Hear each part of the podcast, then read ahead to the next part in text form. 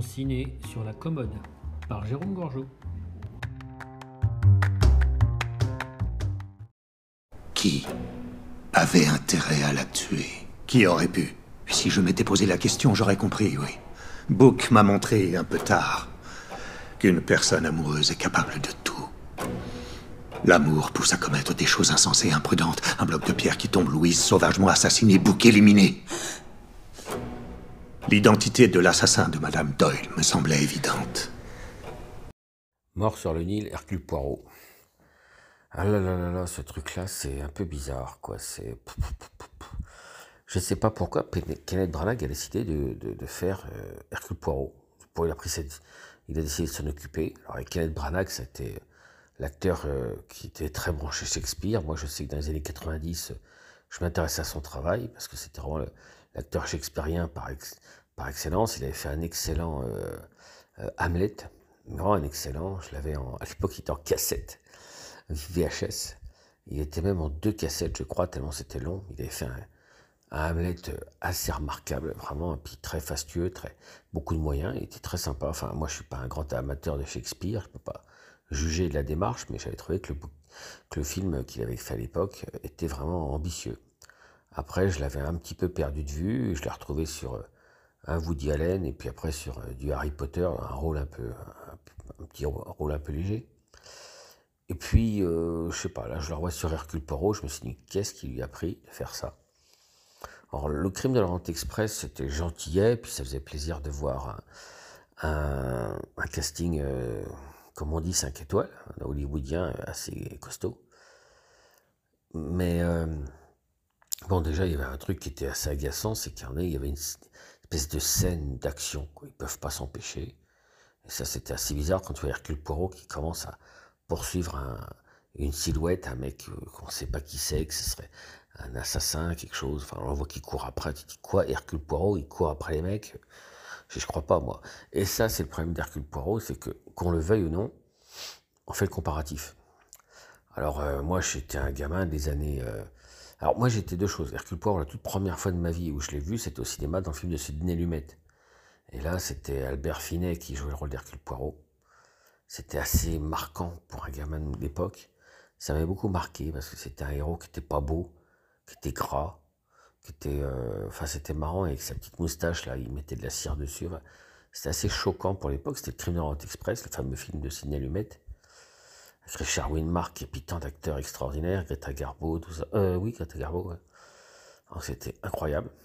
Et euh, déjà, c'est compliqué quand tu refais ce film 30 ans après, je ne sais pas combien, ouais, un film des 70, ouais, plus de 30 ans même. Ouais, et tu t'aperçois que ça ne tient pas à la distance, parce que le film de Kenneth Branagh n'a pas la même dimension, quoi. D'accord, on modernise, mais pour le public plus jeune parce que sinon il va se faire bobo à la tête si on lui fait regarder un film trop ancien. Donc voilà, mais je trouve que c'est moins, c'était moins bien fait. Alors Hercule, il, avait, il se regardait, un crime dans Express, mais pour moi c'était un cran en dessous de l'original. Et en plus, je fais partie de, parce que je suis très grand amateur d'Hercule Poirot, je, me suis tapé 90% des, des, épisodes euh, télévisés, ceux avec David Suchet, qui est vraiment le type qui a incarné Hercule Poirot. Euh, de façon incontestable. Moi, je l'ai connu dans les années 80. Il y avait souvent les, films ou téléfilms, ça dépendait, c'était des films qui ressemblaient à des téléfilms, avec Peter Estinov, qui se doublait lui-même d'ailleurs. Et bon, c'était pareil, un gras, un peu, un mec, un gars, un gars, mais un gras, effectivement, un peu, un peu, un peu adipeux comme ça, mais euh, il avait plus un côté loufoque, quoi. Il, avait, il avait fait un peu orienté comme ça, Peter Estinov. Ça se regardait, c'était, c'était pas mal. C'était, et euh, du coup, du coup, du coup, euh, tu te dis, euh, bon, il y avait donc Albert Finet dans le Crime dans Express. J'ai connu donc, il y a deux ou trois films faits avec Peter Estinov, très sympa, dont le, Miroir se brisa, qui est vraiment un très bon, très bon, très bon Hercule Poirot, avec Rock Hudson et puis Elizabeth Taylor.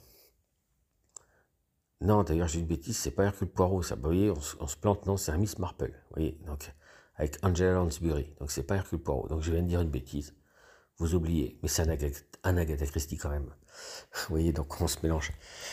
Non, non, mais le truc, c'est que tu peux pas t'empêcher de comparer. Et euh, le crime d'Orient Express, il existe aussi avec David Suchet, euh, donc le fameux Hercule Poirot de la série télé. Hein, euh, et c'est nettement, nettement mieux que ce qu'a fait Kenneth Branagh. Nettement mieux, nettement mieux.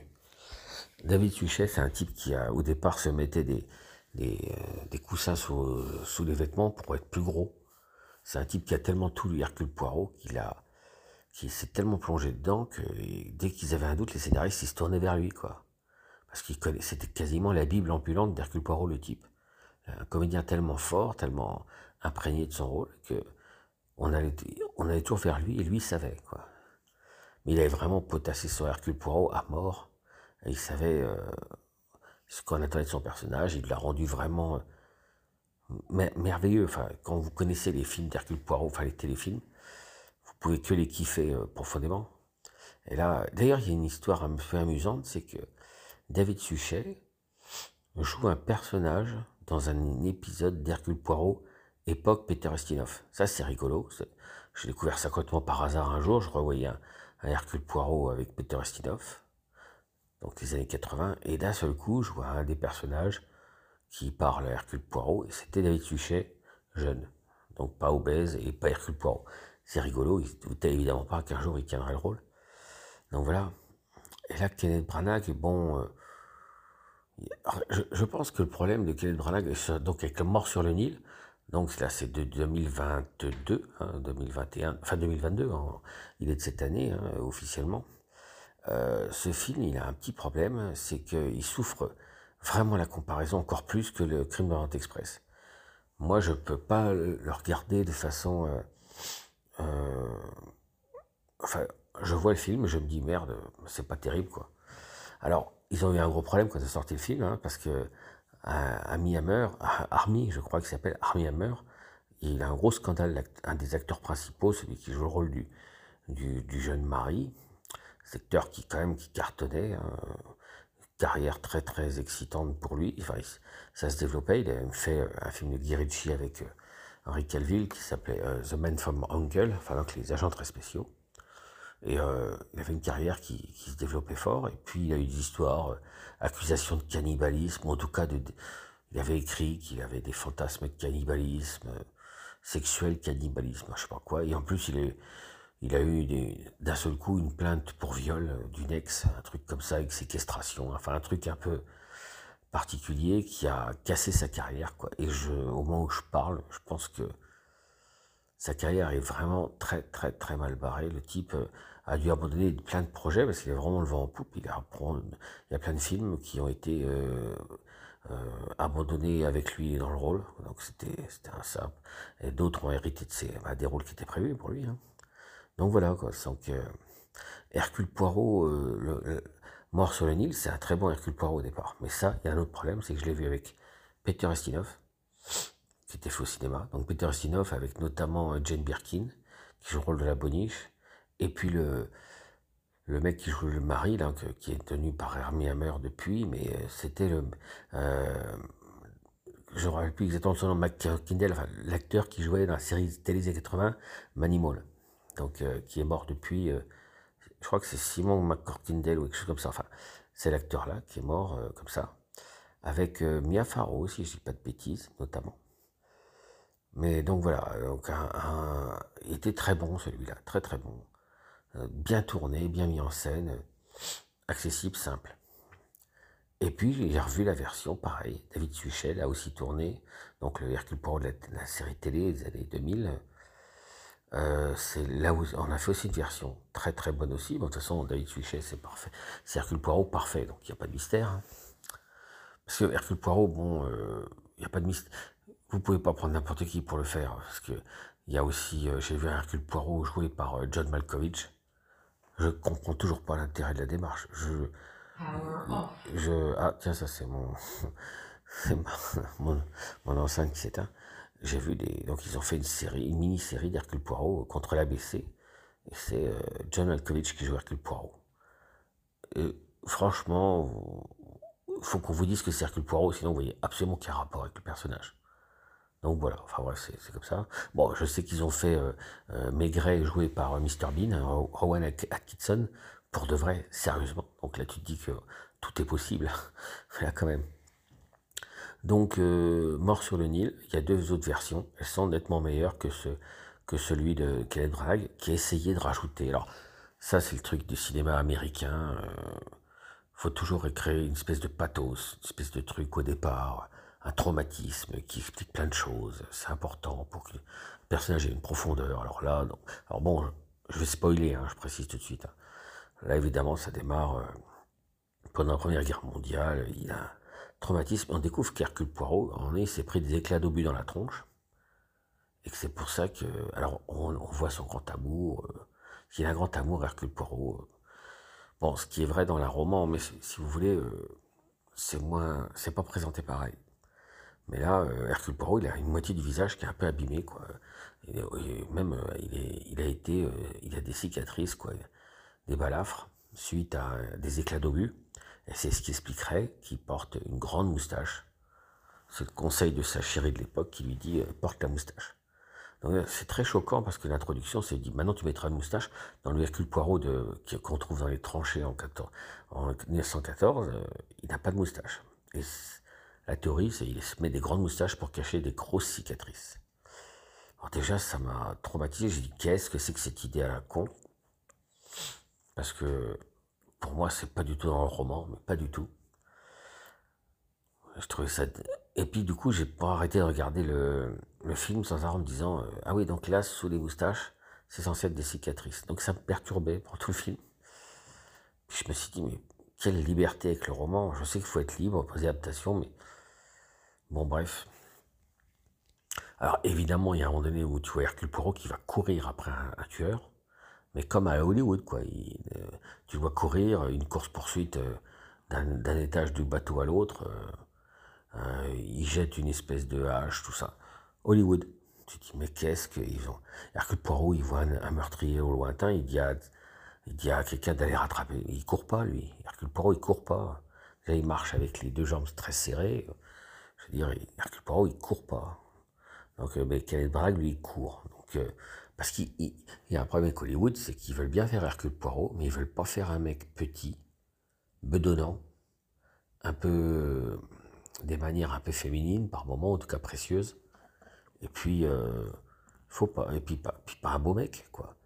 Ils peuvent pas. Hollywood peut pas faire ça. Donc Hollywood, Enfin, si, ils pouvaient à l'époque de se mettre, mais les années 70 au cinéma américain, il y avait une liberté qu'ils ont perdue euh, fin des années 70, début des années 80, quoi. Mais on sait tous qu'Hollywood a été paumé dans les années 70 et que plein de réalisateurs se sont éclatés à ce moment-là, jusqu'à temps qu'arrivent les, les faiseurs. Euh, moi, je les aime pas, mais bon, je, respecte, mais les, Spielberg et compagnie qui ont, dit c'est la fin de la récré, euh, on va faire ça à notre façon, puis voilà quoi.